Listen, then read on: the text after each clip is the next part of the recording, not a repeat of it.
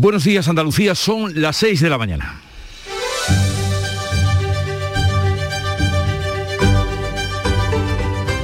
Despierta tu mente, descubre la realidad. En Canal Sur Radio, La mañana de Andalucía con Jesús Vigorra. Por el momento y sin plazo señalado seguirán siendo obligatorias las mascarillas en el exterior. El Congreso ha convalidado el decreto que establece su uso obligatorio en espacios abiertos por el gran incremento de casos durante la sexta ola. Se tramitará como proyecto de ley por procedimiento de urgencia después de que se aprobara en el último día de plazo y a pesar del enfado de los socios parlamentarios del Gobierno por incluir en el mismo la revalorización de las pensiones mínimas. De tal manera que en la sesión de noche vimos a la ministra de Sanidad, Carolina Hablando de jubilaciones. Pero estas argucias para sacar adelante la obligatoriedad de las mascarillas no son nada comparadas con las que se están tejiendo para poder aprobar la reforma laboral que mañana se votará en el Congreso.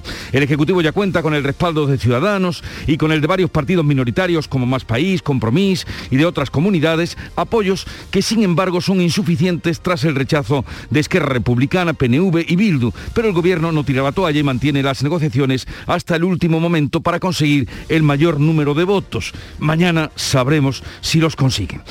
Mientras tanto, aquí, en Andalucía, se va a reforzar la atención primaria en horario de tarde para garantizar así las consultas con el médico. La Junta destinará fondos para eliminar las trabas administrativas y mejorará el servicio de salud responde. Los sindicatos critican que se impongan más horas de trabajo y más pacientes al mismo personal. Y en cuanto a la evolución de la pandemia, la tendencia de contagio sigue a la baja, más con 53 personas fallecidas en Andalucía por COVID en las últimas 24 horas, 408 en España. Es la cifra más alta de fallecidos en 10 meses. Pese a estos datos, la sexta ola remite. La tasa de incidencia baja de los mil casos en nuestra comunidad, donde ya se han detectado positivos por la variante sigilosa, que es más transmitible, nos dicen, pero menos peligrosa que la Omicron. En Canal Sur Radio, la mañana de Andalucía con Jesús Vigorra. Noticias. Con Carmen Rodríguez Garzón. Buenos días, Carmen. ¿Qué tal? Muy buenos días, Jesús. Pues vamos a comenzar a contarle la actualidad de este día, pero lo primero el tiempo. Hoy esperamos cielos poco nubosos o despejados en Andalucía, salvo algún intervalo de nubes bajas y brumas matinales en el área del estrecho y en el litoral malagueño. Soplará viento de levante fuerte en el estrecho, aunque disminuyendo por la tarde la intensidad del viento. Las temperaturas mínimas bajan en el Valle del Guadalquivir y las máximas con pocos cambios en el litoral y en ascenso en el interior, una subida que va a ser notable en el interior oriental. De hecho, Granada va a tener hoy la temperatura más alta, pero también la más baja, 24 grados de máxima, 2 grados bajo cero de mínima. Y esta es la actualidad de este 2 de febrero, más personal y refuerzo también de consultas por la tarde. Son las principales líneas del plan de refuerzo de atención primaria aprobado este martes por el Consejo de Gobierno de la Junta. Un plan que se ha dotado con casi 15 millones de euros procedentes del plan de alta frecuentación por gripe, ya que apenas hay casos. La sexta ola de la pandemia ha incrementado un 30% la demanda en la atención primaria y con estos recursos se quiere reducir a un máximo de cuatro días el tiempo de espera para que un paciente pueda ser atendido en su centro de salud. Los médicos trabajarán dos días por la tarde para descongestionar esas listas de espera y si es necesario, decía el consejero de salud Jesús Aguirre, se destinarán más recursos. A nivel de atención eh, sanitaria queremos que esté en menos de cuatro días la presencialidad y la consulta a nivel de telefónica en cinco días como media estadística de devolver las consultas que no urgentes, telefónicas los sindicatos y los partidos de la oposición tachan de insuficiente este plan. Siguen bajando los contagios y la tasa de incidencia en Andalucía, pero hay que lamentar un alto número de fallecidos y un incremento de hospitalizados. 53 muertes notificaba este martes la Consejería de Salud frente a las 16 del día anterior. Es el segundo dato más alto de la sexta ola en nuestra comunidad. Si han bajado de nuevo los contagios. En la última jornada se han confirmado 4.477, con lo que la incidencia acumulada baja más de 66 puntos y se sitúa en 975 casos por cada 100.000 habitantes. La presión hospitalaria ha sufrido un ligero repunte tras cinco días de bajada. Actualmente hay 2.290 pacientes con coronavirus en los hospitales andaluces. 408 fallecidos. Hay que sumar en todo el país y algo más de 40.000 nuevos positivos. Ya se han superado los 10 millones de contagios en España, donde la incidencia acumulada desciende 185 puntos y se sitúa en algo menos de 2.700 casos por cada 100.000 habitantes. Y el Ministerio de Sanidad y Comunidades Autónomas se van a reunir este miércoles en el Consejo Interterritorial de Salud para analizar posibles relajaciones de las medidas de control. Andalucía, Madrid, Castilla-La Mancha o Galicia han pedido la retirada de la mascarilla en exteriores justo cuando el Congreso acaba de convalidar el decreto que lo imponía desde Navidad. La ministra de Sanidad, Carolina Darias, ha defendido que la medida fue solicitada en su momento por la mayoría de territorios y ha avanzado que su fecha de caducidad está cada vez más próxima. Señorías, se trata de una medida estrictamente temporal. Durante el tiempo necesario hasta que los niveles de indicadores de riesgo de la pandemia alcance los niveles adecuados según establezca nuestro propio Consejo Interterritorial en el que estamos representados todos. Y tengo que anunciarles, señorías, que vamos por el buen camino. En Andalucía ya se han detectado los primeros casos de la subvariante sigilosa de Omicron. Están contagiados varios miembros de una, de una familia que habían viajado recientemente a Suecia. Según el consejero de salud, esta subvariante no es excesivamente preocupante porque, a pesar de ser más contagiosa, es mucho menos dañina. A 24 horas de su debate en el Congreso, el Gobierno sigue sin contar con los apoyos necesarios para sacar adelante la reforma laboral. Pero se muestran confiados desde el Ejecutivo en que finalmente lograrán el respaldo a la norma. Se han sumado en las últimas horas grupos minoritarios como Más País, Compromiso Ecuo, Esquerra Republicana se resiste y Unidas Podemos rechaza el apoyo de Ciudadanos. Desde la patronal insisten en que se respete el acuerdo alcanzado por el Gobierno y los agentes sociales tras nueve meses de negociaciones. El presidente de CEPIME Gerardo Cuerva lamenta que este asunto se esté convirtiendo ya en el Día de la Marmota. Se ha conseguido un acuerdo que es el mejor acuerdo posible entre sindicatos, empresarios y, gobierno, o, así lo entendemos, y si le decimos a las fuerzas políticas que forman el arco parlamentario que valoren esta cuestión.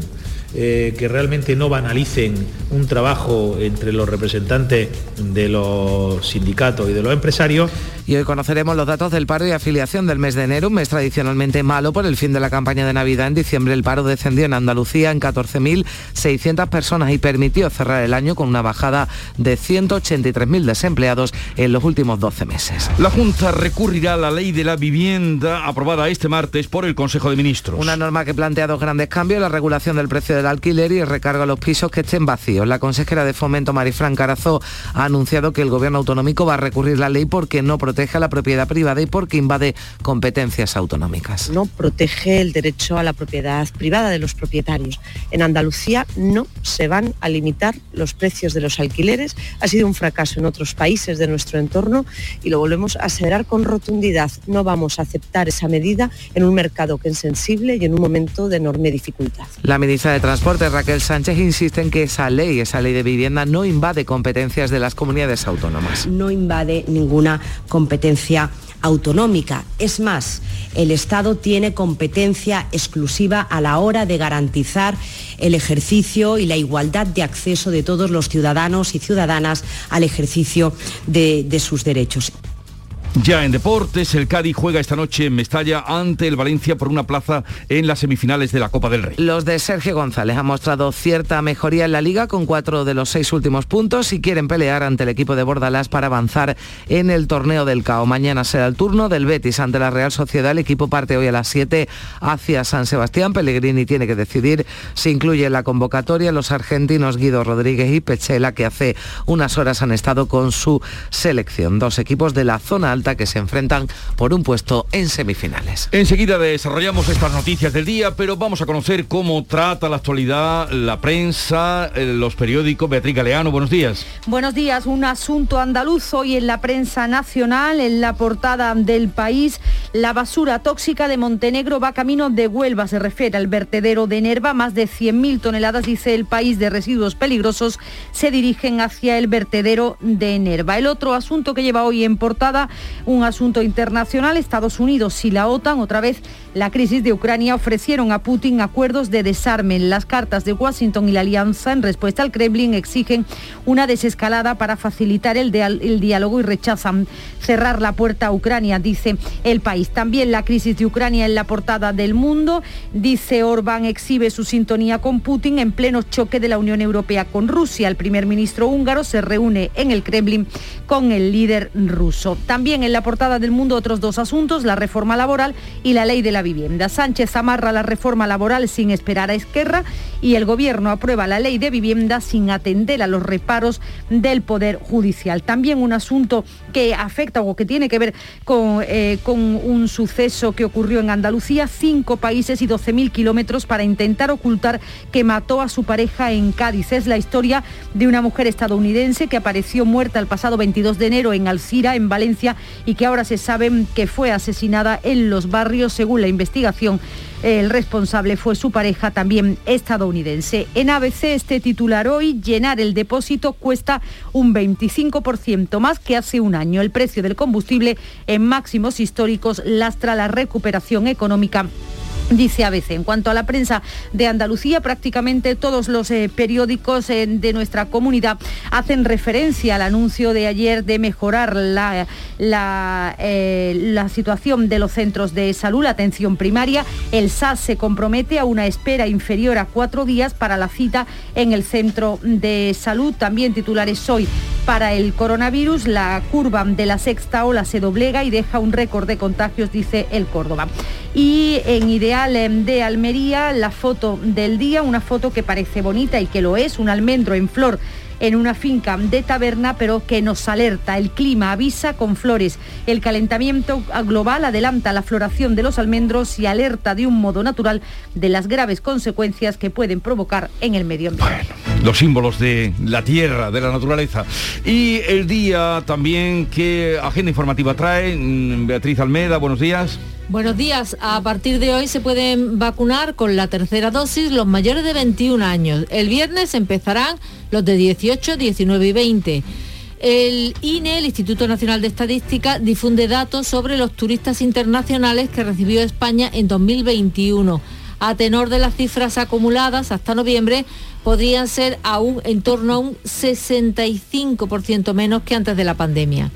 Con motivo del Día Mundial de los Humedales, Life inaugura la primera cámara web del Parque Nacional de Doñana con transmisión de imagen y sonido en tiempo real las 24 horas del día. Fuera de nuestra frontera, Bruselas va a presentar hoy su propuesta final sobre las energías verdes en la que quiere incluir al gas y a la nuclear. España, Austria o Dinamarca están en contra y a favor Francia y Alemania. Veremos qué pasa. Siguen los movimientos para evitar un conflicto armado en Ucrania. Boris Johnson va a hablar hoy por teléfono con Vladimir Putin. Y hoy es el Día de la Marmota. Dice la tradición norteamericana que si al salir de su madriguera logra ver su sombra, pues habrá seis semanas más de invierno y si no, el invierno terminará pronto. Aquí, como nos acaba de contar Bea, los almendros ya están en flor y es que no hemos tenido ni siquiera invierno. Y alguna tradición también hay aquí para medir si el invierno será largo o no, fiesta hoy de la Candelaria, pero ya se lo contaremos después.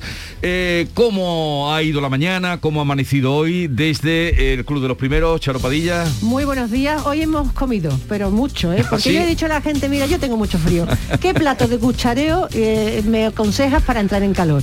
Mira, han salido las eh, comidas más exquisitas que hay en Andalucía, que las hay, y yo hoy si no me cojo un puchero, no, porque el puchero ha ganado. Y después una novedad hemos tenido en el programa. Hemos hecho un directo, Jesús. ¿Directo haces tú todos los días? No, no, directo a través de Facebook. Ah. ¿Y qué tal? Muy bien, empezamos con la mano el móvil, después compré, me, compré un palito de selfie y ahora tengo mi aro de influencer. y entonces hemos hecho un directo extraordinario. Y pues, había mucha gente, ¿eh? Su aro, que es un halo, véanla también, ya la pueden ver, escuchar. magnífico, sale, bueno, sale más estupenda todavía, Charo. Hasta luego, Charo. Suena Mar Anthony eh, con esa música que nos llega de Canal Fiesta Radio. Tú me saliste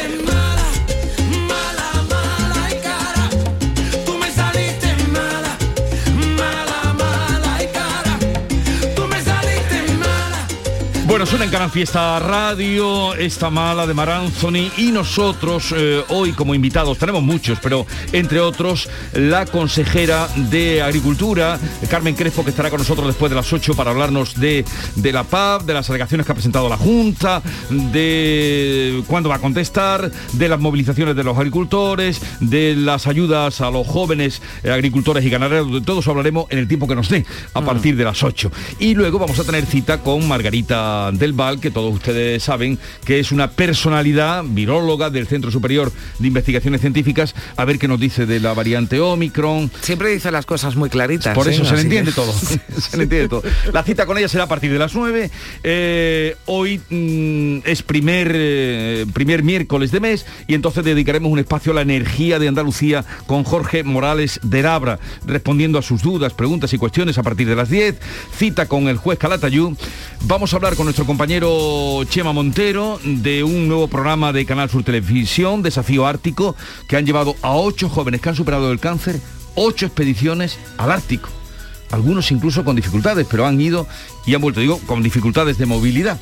Y, hoy estará con nosotros Chema Montero y también una escritora sevillana, mm, recriada en Extremadura, Susana Martín Gijón, con su última novela, Planeta, que tiene la, la protagonista, es una inspectora de policía, eh, Camino se llama de nombre, y estará con nosotros. Y hoy es miércoles. Y llega el comandante Lara.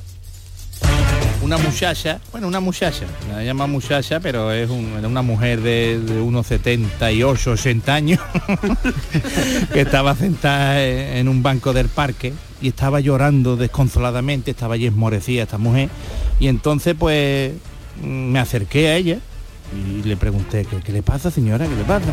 Y esta mujer llorando, es que en casa tengo mi marido que tiene 22 años. 22 años tiene su marido, señora. Sí, y me hace el amor todas las mañanas y, y se levanta y me prepara el desayuno. Me trae unas tostaditas, me trae un cafelito, me trae fruta fresca, bizcochito, unos huevos fritos, un cafelito, bueno. Dios mi arma. Y yo mirándole, bueno, y, y entonces, ¿por qué está usted morecilla, señora?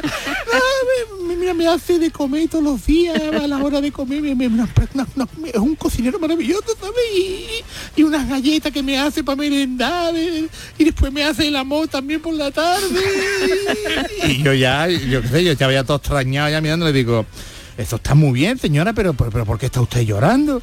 Mira, y para la cena, para la cena, me, me- una, una- una- cena gourmet que me hace este hombre con, vino y todo, una, una botella de vino que me abre todas las noches y encima mi, mis postres favoritos, que saben cuáles son, el tiramisú y las natillas, y ella me, lo hace siempre cuando terminamos de cenar, pues me hace el amor también todas las noches, hasta, hasta las madrugadas y no me...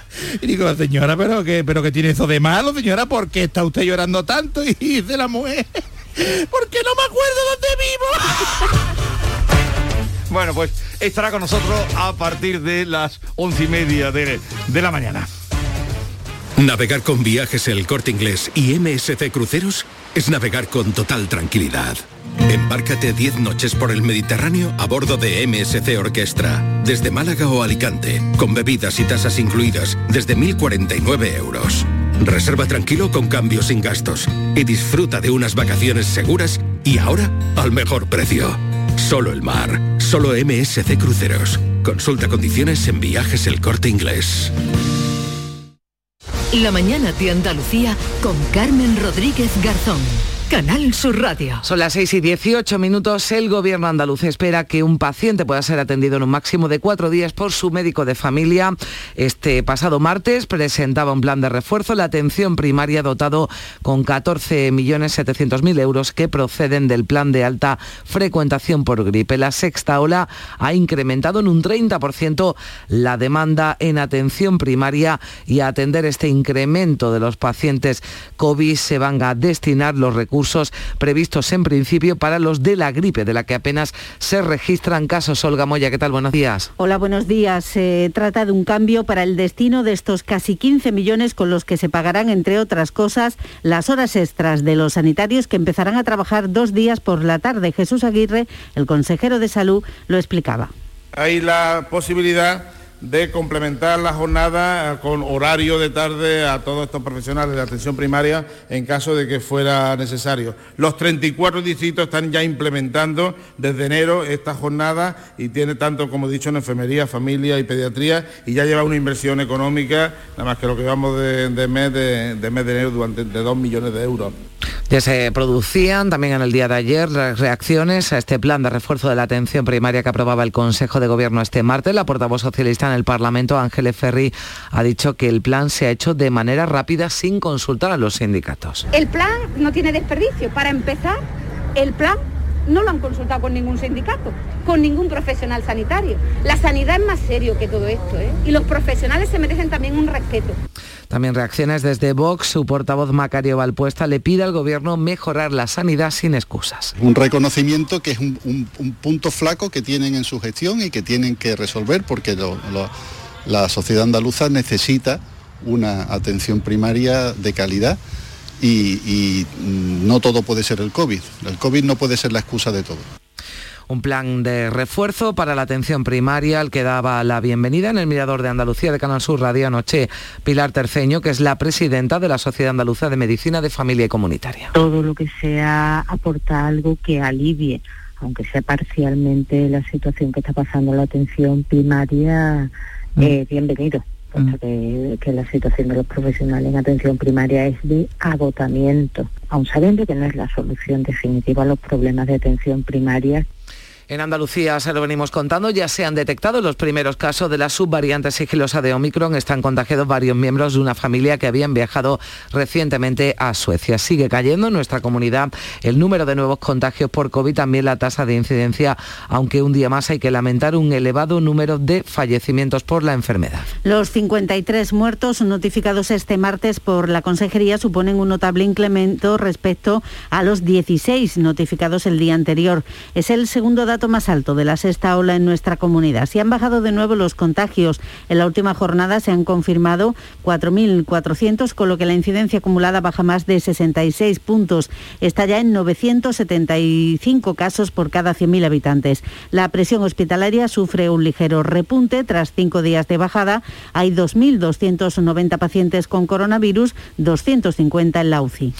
En toda España, los hospitales de todo el país, hay algo más de 18.000 pacientes ingresados con COVID. 2.054 están en las unidades de cuidados intensivos. La incidencia en España se sitúa en algo menos de 2.700 casos por 100.000 habitantes. Con este escenario, Sanidad y Comunidades Autónomas se reúnen hoy en el Consejo Interterritorial de Salud para analizar posibles relajaciones en las medidas de control. Andalucía, Madrid, Castilla-La Mancha o Galicia han pedido la retirada de la mascarilla en exteriores justo cuando el Congreso acaba de convalidar el decreto que lo imponía en Navidad. El decreto ha salido adelante con 162 votos a favor de PSOE, Podemos, BNG, Compromís o PNV, también 153 en contra PP, Vox y Ciudadanos y 28 diputados que se han abstenido. La ministra de Sanidad ha defendido que la medida fue solicitada en su momento por una mayoría de territorios y dice que su fecha de caducidad está cada vez más próxima. El Partido Popular ha votado en contra, criticando al Gobierno que haya incluido en el decreto cuestiones relativas a las pensiones. Ana Pastor ha acusado al Ejecutivo de escudarse tras las autonomías para ocultar sus cambios de criterio y le ha reprochado que no se apoye en informes científicos. Nosotros, señora ministra, no lo podemos apoyar sintiéndolo mucho. Queremos, sobre todo, y por cierto, que alguna vez hable con nosotros. Nunca ha levantado el teléfono para decirnos qué opinamos de una norma que trae a la Cámara. Y a partir de hoy ya se pueden vacunar en Andalucía con la tercera dosis los mayores de 21 años. El viernes empezarán todos los mayores de 18. Y la vacuna contra el COVID para menores de 5 años que prepara Pfizer y BioNTech podría estar disponible a finales de febrero. Hablando de vacunas, ya la Agencia Española del Medicamento ha autorizado la última fase de la española IPRA que se probará como una tercera dosis en vacunados con Pfizer para obtener evidencia de su eficacia. Este martes empezaba ya el reclutamiento de unos 3.000 voluntarios en 15 hospitales españoles. La previsión es tener esta vacuna en el segundo trimestre del año. Se van a fabricar en principio 600 millones de dosis, lo decía Elia Torroella, directora de investigación de IPRA. Se trata de un ensayo clínico en voluntarios mayores de 16 años, unos 3.000 ah, participarán y que se realizará en 20 centros entre España, Portugal e Italia. Esperamos la autorización por parte de la Agencia Europea del Medicamento en mayo de este año. Estas son nuestras previsiones. Por supuesto, depende de la agilidad con la cual seamos capaces de realizar estos ensayos. El Ministerio de Trabajo va a publicar esta mañana, ya saben, en torno a las 9, los datos de paro y afiliación del mes de enero, un mes tradicionalmente malo por el fin de la campaña de Navidad. La ministra de Trabajo, la vicepresidenta Yolanda Díaz, eh, sigue buscando apoyos, entre tanto, para sacar adelante la reforma laboral mañana en el Congreso y avisaba a los reticentes de que los efectos de la reforma se van a notar ya. La norma ya está desplegando sus efectos y ya verán mañana, les anticipo, cómo en términos de contratación indefinida los datos van a ser muy positivos. Por tanto, quienes están en el no tienen que explicarle a los trabajadores y a las trabajadoras de nuestro país por qué, si votan no, pueden provocar que el viernes se levanten los trabajadores y las trabajadoras con menos derechos con los que tenían el día anterior. Se mantienen en el no en el Partido Popular, en su no a la reforma laboral del Gobierno. Pablo Casado insiste en que nadie les ha llamado en estos nueve meses de negociaciones. Estamos trasladando. A nosotros en este debate nadie nos ha llamado. Dicho de otra forma, a nosotros en el debate de la reforma laboral nadie nos ha dado vela en ese entierro. Pero eh, es que incluso entre ellos, esa defensa de la propuesta es absolutamente inconexa. Han pasado nueve meses enredados para decir que iban a tumbar la reforma laboral que impulsó el Partido Popular en el 2012, pero ahora ya no saben ni lo que se somete a votación. Y la vicepresidenta Nadia Calviño ha solicitado comparecer en la Comisión General de Comunidades Autónomas del Senado para informar y abrir un debate sobre fondos europeos. Lo anunciaba el portavoz socialista en este grupo de trabajo, el líder del PSOE andaluz Juan Espadas, que ha asegurado que se trata de pasar de la confrontación a la cooperación en una iniciativa que confía que apoyen el resto de grupos y que se abra ayuntamientos y agentes sociales. Lo que queremos evitar es seguir dando, si me lo permiten, el espectáculo. Es decir, esto es tanto como dejar de cruzar titulares cada día, ¿eh? con la ocurrencia del señor Casado, eh, que cada día toque, y pasar sencillamente a utilizar las cámaras y a utilizar este Senado, pues justamente para una de las cosas para las que se concibió, en concreto para hablar del territorio, para hablar de cómo cada comunidad autónoma aquí comparte su proyecto de fondos europeos con el Gobierno de España en sede parlamentaria. El vicepresidente de la Junta, Juan Marín, ha asegurado aquí en Canal Sur Radio que Andalucía aún no arrezca, Andalucía aún no han llegado fondos de Bruselas y acusa al Ejecutivo Central de arbitrariedad en sus criterios de reparto. No hay nada más peligroso que gestionar la incertidumbre. Y eso es lo que está pasando con los fondos europeos. Nadie se fía del Gobierno de España ni siquiera en Bruselas. Pero cuando llegan a España, el señor Sánchez la señora Montero, vicepresidenta, los reparten como les da la gana, con unos criterios totalmente arbitrarios. Le contesta el delegado del Gobierno en Andalucía en un comunicado subraya que a nuestra comunidad ya han llegado fondos europeos y aporta este dato. El Gobierno de España ha transferido en 2021 a la Junta 1.916 millones de los 2.100 asignados a Andalucía. Pedro Fernández ha pedido a los miembros del Gobierno de la Junta que se informen bien y también les pide seriedad y rigor en sus declaraciones. Y el Partido Popular lo que le pide al presidente del Gobierno es que apague el incendio, dicen que ha creado con los fondos de europeos en vez de arremeter contra su partido y usar, decían, de forma torticera una carta protocolaria de la Comisión Europea. Son las 6 y 28 minutos. Vamos ya con un avance de la información del deporte. Antonio Camaño. Hola, ¿qué tal? Muy buenas. Vuelve la competición y vuelve la Copa del Rey. Solo en una ocasión el conjunto amarillo, el Cádiz, ha jugado las semifinales de la Copa del Rey. Hoy tiene la oportunidad de clasificarse por segunda vez. Se mide a las 9 de la noche en Mestalla al Valencia en los cuartos de final y la eliminatoria es a partido único. Un auténtico partidazo con la opción de ser uno de los mejores equipos de la Copa del Rey. Y también el Betis lo hará en el día de mañana. Hoy parte hacia San Sebastián. Pellegrini tiene que decidir si incluye la convocatoria a los jugadores argentinos Aguido Rodríguez y Petzela, que hace unas horas estaban compitiendo con su selección. Y el Sevilla también a la espera de recibir a Bono, Munir y Endesiri que cayeron eliminados de la Copa de África ante la selección de Egipto y a la espera de recibir a Montiel, Acuña, Papo y Ocampos para que se integren con el resto del grupo. Y ojo a los últimos movimientos, no de mercado, pero sí de fichajes porque el Granada puede incorporar a Dani Raba, jugador que ha quedado libre después de rescindir el contrato con el Villarreal y es una oportunidad de mercado que el Granada quiere aprovechar. Si eres profesional del canal Oreca, del 7 al 9 de febrero te esperamos en HIT, Salón de Innovación en Hostelería. Descubre las tendencias en equipamiento, productos, servicios y soluciones digitales, novedades en alta gastronomía, formación y las claves del éxito de tu negocio. Inscríbete en salonhit.com, alineados con tu éxito, con el patrocinio de la Consejería de Turismo, Junta de Andalucía. Canal Sur Mediodía. ¿Quieres saber qué ha pasado en las últimas horas donde vives? La actualidad de tu provincia y tu entorno más cercano está en Canal Sur Mediodía, con toda la información que necesitas. De lunes a viernes, desde las 12, en tu emisora de Canal Sur Radio. Quédate en Canal Sur Radio. La radio de Andalucía. Andalucía son las seis y media de la mañana. La mañana de Andalucía con Jesús Vigorra. Y a esta hora con Carmen Rodríguez Garzón repasamos los titulares de las noticias más destacadas del día.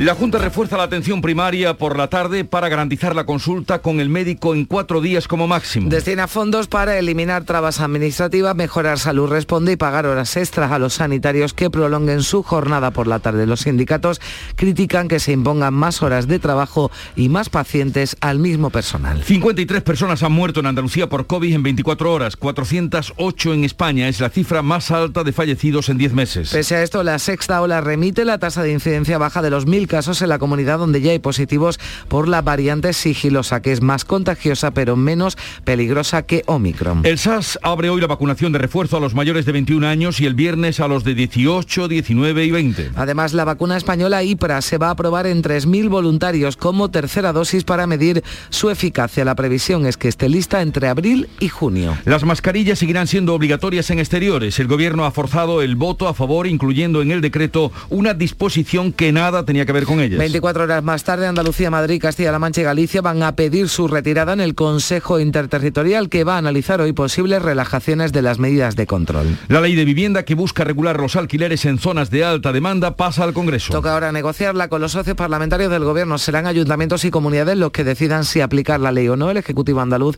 recurrirá al Constitucional si invade sus competencias autonómicas. La reforma laboral tiene más visos de prosperar mañana jueves con el sí asegurado de más país y La ministra de Trabajo va a seguir negociando hasta el final con los socios preferentes, con Esquerra, PNV y Bildu, que siguen instalados en el no. El Congreso da el primer paso para abrir una comisión parlamentaria de, que investigue los abusos sexuales a menores en la Iglesia Católica. Se han opuesto el Partido Popular y Vox. En paralelo, la Fiscalía General del Estado recopilará todas las denuncias abiertas para conocer el peso real de la pederastia en el seno de la Iglesia. Un juzgado de Huelva reconoce el derecho a sumar los permisos de maternidad y paternidad a una enfermera. La sentencia prima el derecho del niño a disfrutar del tiempo de sus progenitores, sean sea uno o sean dos. La madre se podrá quedar con su hijo, por tanto, 16 semanas más. Hoy es el Día Mundial de los Humedales. En Andalucía hay 25 de estos ecosistemas a los que hay que proteger desde Doñana a las salinas de Níjar. El lema de este año es valorar, gestionar, restaurar y amar los humedales. En los últimos 35 años han desaparecido más del 50%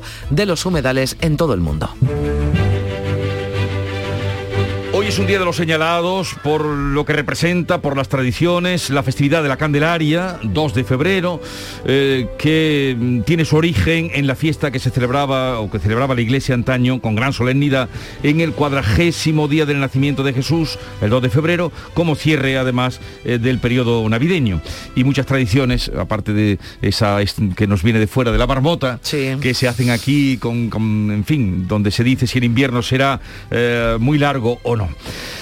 El día de hoy, 2 de febrero, pues hay en España un- una historia de 1852 y fue que un sacerdote, Martín Merino, intentó matar con un puñal a Isabel II incluso llegó a herirla levemente. El agresor inmediatamente fue arrestado, dio muestras de estar perturbado, pero eso no le evitó que fuera condenado a garrote vil y ejecutado días más tarde. De eso hace hoy 170 años. El, el cura Merino. Y tal día como hoy, 2 de febrero de 1949, se lanzaba el primer disco de vinilo de 45 revoluciones, convirtiéndose en una de las formas más populares de divulgar la música y de hacerla llegar y triunfar pues toda la música moderna, el 45 RPM. Esto El- que nos está poniendo Víctor, ese sonido inconfundible, ¿no? De, antes de arrancar. El roce de la, de la aguja con el, con el disco que ahora se está recuperando. Hay Pues bueno, hay un incremento enorme de, de muchísimo, vinilo. muchísimo. Lo que ya parece que va perdiendo y que no creo que recuperemos los CDs Sí. y, y DVDs, que por cierto el otro día salieron de la, de la lista de los productos con los que se elabora ¿no? el IPC, eh, bueno, pues eh, el IPC anual, Sí. el IPC mensual. eh, van entrando unos y van saliendo Pues, otros. CDs y DVD ya han salido de esa lista, pero seguramente entrarán los de vinilo si no han entrado porque Sí. están otra vez cobrando fama. O- sí. Hoy también se recuerda que son los 100 años de la publicación del Ulises de Joyce y la cita del día. Por cierto, si hay algún chino escuchándonos, felicidades porque ayer fue entró el año chino, el año nuevo chino, el año del tigre. Es eh, el que celebran eh, durante este año. Y eh, la cita del día dice así, cuando se rompen pautas pueden surgir nuevos mundos. Es de Tully Karferberg, fue poeta, dibujante, pacifista, anarquista y fundó la banda de música The Fax. Cuando se rompen pautas pueden surgir nuevos mundos.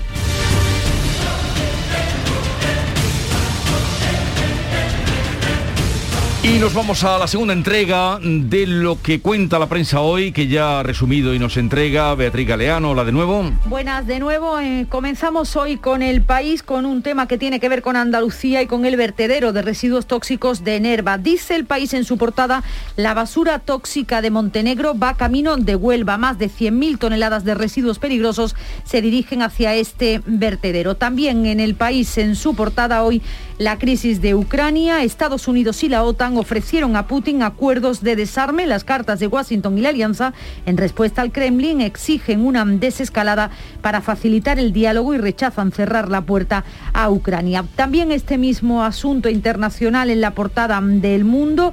El primer ministro húngaro exhibe, dice este rotativo, su sintonía con Putin en pleno choque de la Unión Europea con Rusia. También en la portada del mundo dos temas que tienen que ver con la política española, la reforma laboral y la ley de vivienda. Sánchez amarra la reforma laboral sin esperar a Esquerra y el gobierno aprueba la ley de vivienda sin atender a los reparos del Poder Judicial. El otro asunto de interés que trae hoy el mundo, cinco países y 12.000 kilómetros para intentar ocultar que mató a su pareja en Cádiz. Es la historia de una mujer estadounidense que apareció muerta en Alcira, que ahora se sabe que su pareja la asesinó en el municipio gaditano de Los Barrios y que después huyó hasta Estados Unidos. En la portada de ABC un asunto que tiene que ver con la economía doméstica, llenar el depósito cuesta hoy un 25% más que hace un año. El precio del combustible, máximos históricos, lastra la recuperación económica al afectar a todos los sectores y también a la inflación. En cuanto a la prensa de Andalucía, el coronavirus y sus consecuencias siguen copando las portadas de los periódicos. El SAS se compromete a una espera inferior a cuatro días para la cita en el centro de salud. Personal sanitario va a trabajar por las tardes donde la presión asistencial sea más elevada, dice por ejemplo el sur de Málaga. El Córdoba, la curva de la sexta ola se doblega y deja un récord de contagios. O viva Sevilla, refuerzo, este otro asunto, refuerzo contra el botellón. El alcalde anuncia una intensificación del dispositivo tras la macroquedada del viernes pasado en los remedios. En Viva Huelva, el gobierno es tajante, ni un metro más de suelo en regadío. Hace referencia a Doñana y asegura que el secretario de Estado de Medio Ambiente afirma que España va a cumplir con los objetivos de preservación. En la voz de Cádiz, otro proyecto de interés para la ciudad, el grupo Traxa ya trabaja en el proyecto de la ciudad de la justicia o en el ideal de Jaén, la residencia de mayores del Valle se iniciará en unos meses. En ideal de Granada, este tema también, la verdad, interesante, aunque me, sigue costando entenderlo mm, por lo complejo que me resulta, pero a ver, si lo entendemos mejor. entendemos. no, no, el titular está perfecto, lo que no entiendo es lo que es. Granada incorpora un supercomputador que la sitúa como referencia nacional. Dice que está entre los 10 más potentes de España y resuelve en 24 horas procesos que durarían 25 años. Otro oh. paso para consolidarse como capital de la inteligencia artificial. O sea, en 24 horas lo que en 25 años, eh, ya te digo que esto es como cuando hablamos de miles de millones que ya me pierdo. Y en el ideal de Almería una foto de un almendro en flor en una finca de tabernas que lejos de su belleza lo que hace es alertarnos de la situación del clima. El clima avisa con flores, dice Ideal de Almería. El calentamiento global adelanta la floración de los almendros y alerta de un modo natural de las graves consecuencias que puede provocar en el medio ambiente. Pues entre esas flores y, la noticia que les vamos a contar ahora, no sabemos interpretarlo como símbolos de la naturaleza. Carmen, a ver. Pues la marmota, la marmota Milltown, que era Milltown Mel, que era la que tenía que dar cuenta hoy de bueno, si se iba a alargar o no el invierno, pues ha muerto. Ha muerto en las últimas horas. horas antes de salir. Horas antes de salir. No ha querido ver lo que, lo que hay. Hay algunos que lo interpretan como un mal augurio. Mm, bueno, ya sabemos que hay supersticiosos para todo. Claro, no se puede cambiar. Tampoco, vamos a ver, hay que decir que la vida media de una marmota es de tres años. Sí esto va cambiando, no es siempre la misma marmota, ¿no? Eh, y ahora no se puede eh, no se puede cambiar, porque ahora por lo visto no hay todavía marmotas preparadas para, para, colocarlas. Así que nada, que se ha muerto, muere, mueres horas antes del día de la marmota y así también lo Curioso, eso digo, entre, la muerte de la marmota y las flores en ah, tabernas... Se ha suspendido, ¿eh? En el acto, este, sí, se ha suspendido porque se han quedado pues sin marmota, no tiene ya ningún sentido, celebrar ese, ese acto así que mm, por lo menos por la marmota no vamos a saber si al invierno todavía le queda o no. Lo con tal de que llueva un poco más, que se alargue lo, que tenga que alargarse. En fin, eh, ya ven, eh, qué disgusto más grande. Buenos días, hoy es 23 de diciembre, Día del Pequeño Comercio. Si tienes que hacer un regalo, aprovecha. Buenos días, hoy es 4 de enero, Día del Pequeño Comercio. ¿Has probado a comprar por WhatsApp? Buenos días, hoy es 9 de febrero, Día del Pequeño Comercio. Acércate a tu tienda y déjate asesorar por auténticos profesionales. Hagamos que todos los días sean el Día del Pequeño Comercio. Haz tu compra hoy mismo en persona o en su tienda online. Junta de Andalucía. Navegar con viajes El Corte Inglés y MSC Cruceros es navegar con total tranquilidad. Embárcate 10 noches por el Mediterráneo a bordo de MSC Orquestra, desde Málaga o Alicante, con bebidas y tasas incluidas desde 1.049 euros. Reserva tranquilo con cambios sin gastos y disfruta de unas vacaciones seguras y ahora al mejor precio. Solo el mar, solo MSC Cruceros. Consulta condiciones en viajes el corte inglés.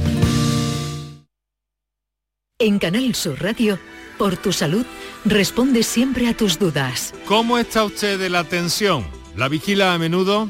Es posible que no pueda contestar de improviso porque muy frecuentemente olvidamos que este valor tan importante para nuestra salud. Tener controlada la tensión arterial es importante para nuestra salud y bienestar general y hacerlo sirve para evitar muchas complicaciones. Esta tarde dedicamos el programa a la tensión arterial y a la hipertensión con los mejores especialistas en directo. Envíanos tus consultas desde ya en una nota de voz al 616-135-135. 616-135-135. Por tu salud. De lunes a viernes, desde las 6 de la tarde, con Enrique Jesús Moreno. Súmate a Canal Sur Radio, la radio de Andalucía. La mañana de Andalucía con Carmen Rodríguez Garzón. Canal Sur Radio. Son las 6 y 43 minutos. El Congreso ha dado este martes el primer paso para abrir una comisión de investigación sobre los abusos a menores en el seno de la Iglesia Católica. La mesa de la Cámara ha aceptado tramitar la solicitud de los partidos de izquierda e independentistas. El PSOE ha votado a favor, en contra PP y Vox. Ahora un pleno tendrá que votar como mínimo en 15 días si se activa o se rechaza esa comisión. Una de esas víctimas, Miguel Hurtado, ha recogido 50.000 firmas en 24 horas para que se constituya una comisión de la verdad integrada por expertos independientes. Esta opción de una comisión de la verdad, la gran ventaja es que permite cuantificar el problema, aflorar el iceberg de la pederastia clerical a la luz. ¿Cuántos pederastas hay en España? Eh, ¿Cuántos obispos encubridores? ¿Cuántas víctimas?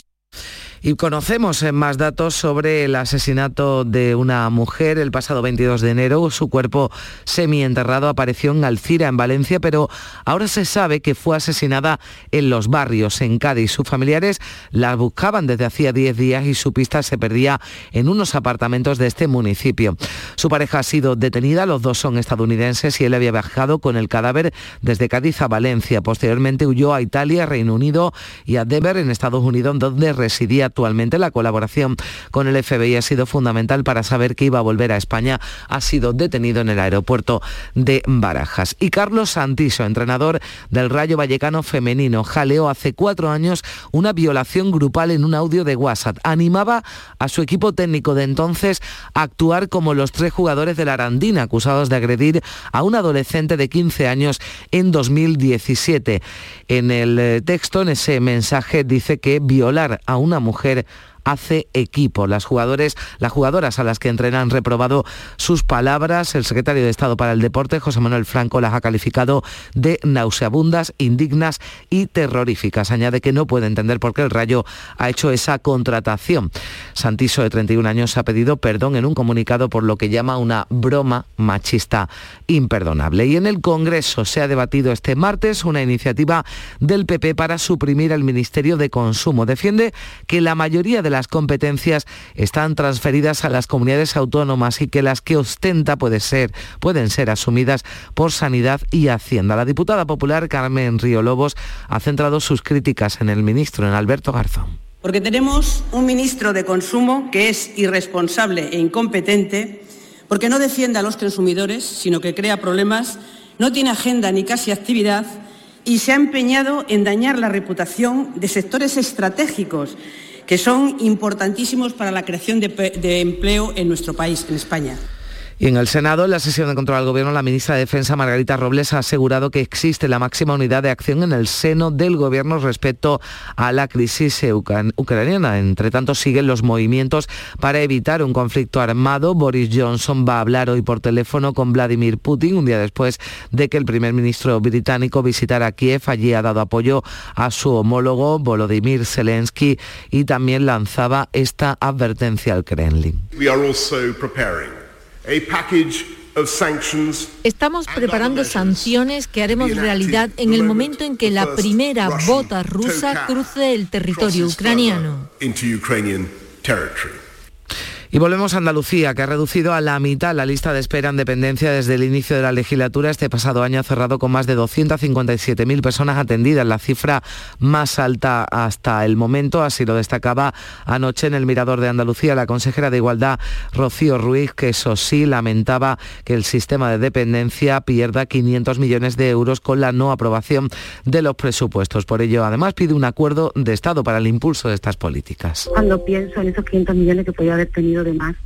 Cuando pensamos en que hubiéramos que si podemos avanzar en un pacto de Estado, ¿no? Con una financiación más equilibrada y justa. Incluso cuando pienso en lo que estamos pidiendo Andalucía y otras comunidades, ¿no? Por una financiación autonómica injusta, todos esos recursos deberían de ir a los servicios públicos esenciales. Y agricultores y ganaderos ya pueden comenzar a solicitar sus ayudas de la PAC de este año hasta el 30 de abril. Hay plazo para presentar las solicitudes. Las de este 2022 son más importantes si cabe porque sobre lo que se cobre en este año se calculará lo que cada agricultor o ganadero va a percibir a partir del año 23 en el nuevo marco de ayudas de la PAC. Por eso las organizaciones agrarias recomiendan ajustar al máximo los derechos en las solicitudes de este año y evitar en la medida de lo posible las habituales cesiones, recurriendo a profesionales. Así lo explica Jesús Cozar de Upajaen. Son trámites que son muy importantes porque en definitiva estás jugando con el dinero de tu cartera, se va a llevar en la cartera el día de mañana. Y por tanto les recomiendo que quien les haga el trámite lo haga a través de, pues, de una entidad o una persona que sepa lo que se está haciendo. Madre mía, ahí no hay Por allí, por allí, por Este era el momento del asalto al pleno del ayuntamiento de Lorca en Murcia. La policía ya ha detenido a uno de los eh, asaltantes, está investigando a conocidos empresarios ganaderos de la zona. El objetivo era impedir la votación de una moción para modificar la ordenanza municipal sobre las distancias y condiciones en las que se podrían reformar o abrir nuevas granjas eh, porcinas. El portavoz de Vox en el Congreso niega que denunciar el maltrato, aunque en su opinión está siendo sometido el sector primario español, contribuya a incentivar actos como ese asalto al pleno del Ayuntamiento de Lorca. ¿Cómo hemos incentivado nosotros este tipo de actuación? Nosotros hemos incentivado señalando que los agricultores, que los ganaderos, que los pescadores, que el sector primario español está siendo maltratado. Eso de ahí se deriva que nosotros hayamos incentivado eh, lo que pasó hoy en Lorca, no lo creo. Y el alcalde de Sevilla, Antonio Muñoz, espera que la ley de memoria democrática que se tramita en el Congreso suponga la salida de los restos de Queipo de Llano de la Basílica de la Macarena. El primer edil se remite a lo declarado ya por la propia hermandad que ha pedido en reiteradas ocasiones una ley, un desarrollo normativo que concrete su obligación de hacerlo. Y en esa dirección me remití a lo que ya dijo el, el hermano mayor, que era que cumplirían la ley cuando se desarrollara eh, la ley que ahora mismo se está tramitando en Madrid de memoria histórica. Por tanto, yo me congratulo de esa voluntad de cumplir la ley y el ayuntamiento pues también velará por ese cumplimiento, indudablemente. Y la nueva programación del Centro Andaluz de Arte Contemporáneo de Sevilla va a ofrecer en junio una muestra retrospectiva de la, de la colección Sandreto de Turín, la colección privada de arte contemporáneo más importante de Europa. Incluye obras de los 30 años de existencia de una de esas colecciones, como decimos, más importantes del mundo, equivalente a la colección Thyssen-Pero de arte contemporáneo. Así llegamos a las 7 menos 10 minutos, se quedan en Canal Sur Radio y en RAI con la información local. En la mañana de Andalucía de Canal Sur Radio, las noticias de Sevilla. Con Pilar González.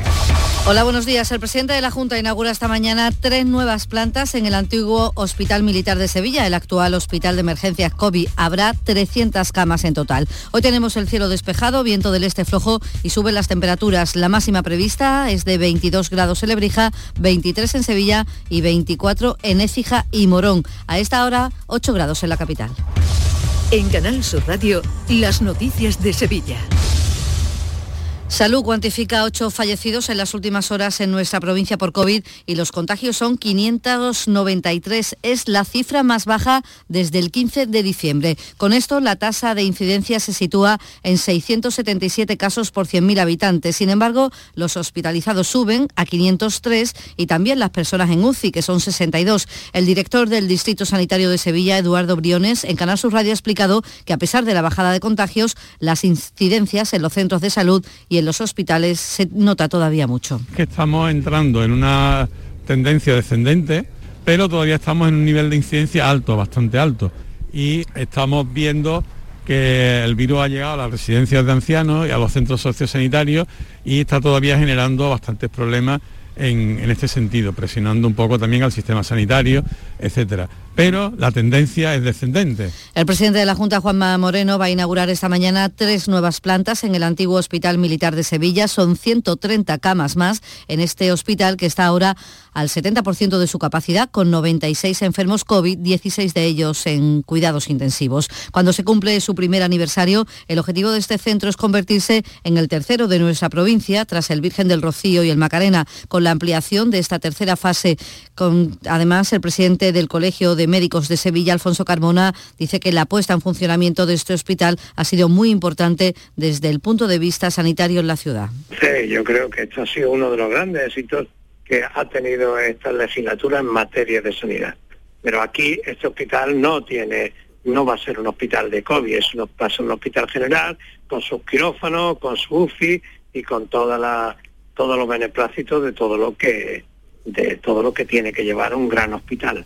Y más asuntos, nos situamos en el campo porque hasta el 30 de abril está abierto el plazo para solicitar las ayudas a la política agraria comunitaria. Es la última PAC que satisface a los agricultores, ya que para los próximos cinco años cambia el sistema de ayudas que supondrá la pérdida de 260 millones de euros para el campo sevillano. El viernes todas las organizaciones agrarias han convocado una manifestación en contra de esta PAC en la Nacional Cuarta, donde van a cortar el tráfico a la altura del Cuervo. El secretario provincial de COA, Ramón García, ha denunciado aquí en Canal Sur Radio que la nueva PAC, más exigente en materia medioambiental, reduce las ayudas a quienes más produce e incentiva lo contrario. Es un subsidio que nos van a dar por, no hacer nada prácticamente o por, mantenernos como jardineros. Lo que hace es incentivar el no hacer nada lo que hace es desincentivar al, agricultor, al productor, que es lo que mayormente tenemos en nuestra, en nuestra tierra, y, e incentivar aquella agricultura que es menos productiva, que, que producen poco.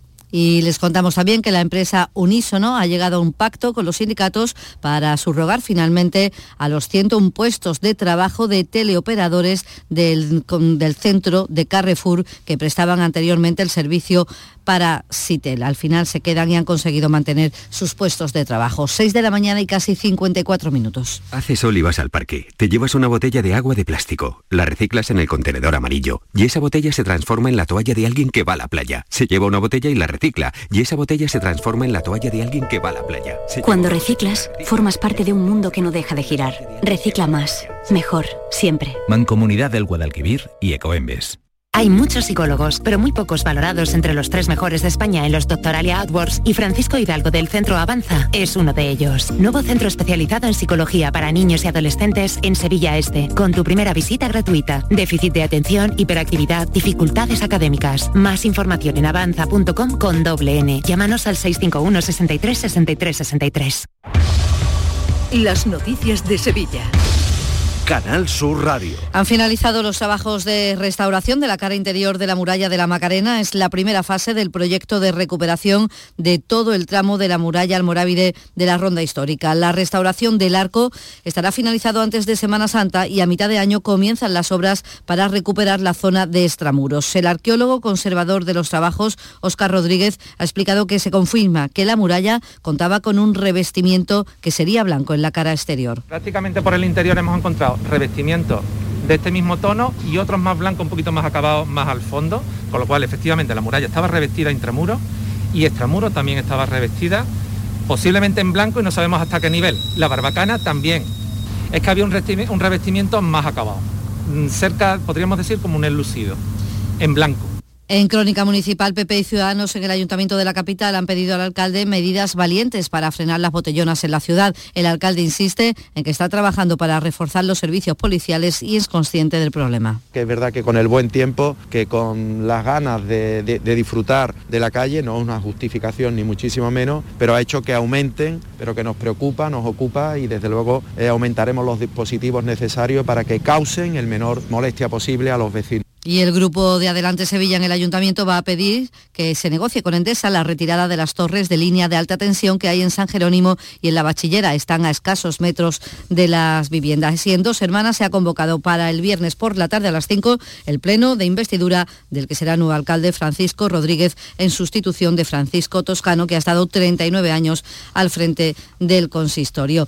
Y la Fiscalía de Menores se ha hecho cargo del joven de 14 años detenido por escupir y abofetear a su profesor en un instituto del distrito Macarena. Tras ser detenido por la policía, ha quedado en libertad con cargos acusado de un delito de atentado a la autoridad. La docente le dijo que dejara de manejar el móvil en clase y que se pusiera la mascarilla, pero el menor, en actitud provocadora, reaccionó de esa manera que cuenta el portavoz policial Juan Magalvis. El estudiante escupió y propinó un puñetazo en el rostro de la maestra al ser recriminado por usar el móvil en clase. Una patrulla del distrito de Macarena se personó urgentemente en el centro y procedió a la detención del menor. La policía recuerda que cualquier tipo de amenaza, agresión o acto hostil hacia la comunidad docente supone un delito de atentado. Y la Guardia Civil ha detenido a dos individuos por el apuñalamiento de un joven de 19 años en Villanueva del Río y Minas durante la Nochevieja pasada. El autor material tiene 24 años y se ha entregado por la presión policial el otro detenido es el encubridor y dueño del cuchillo. Ambos han estado huidos hasta ahora. La víctima quiso mediar en una pelea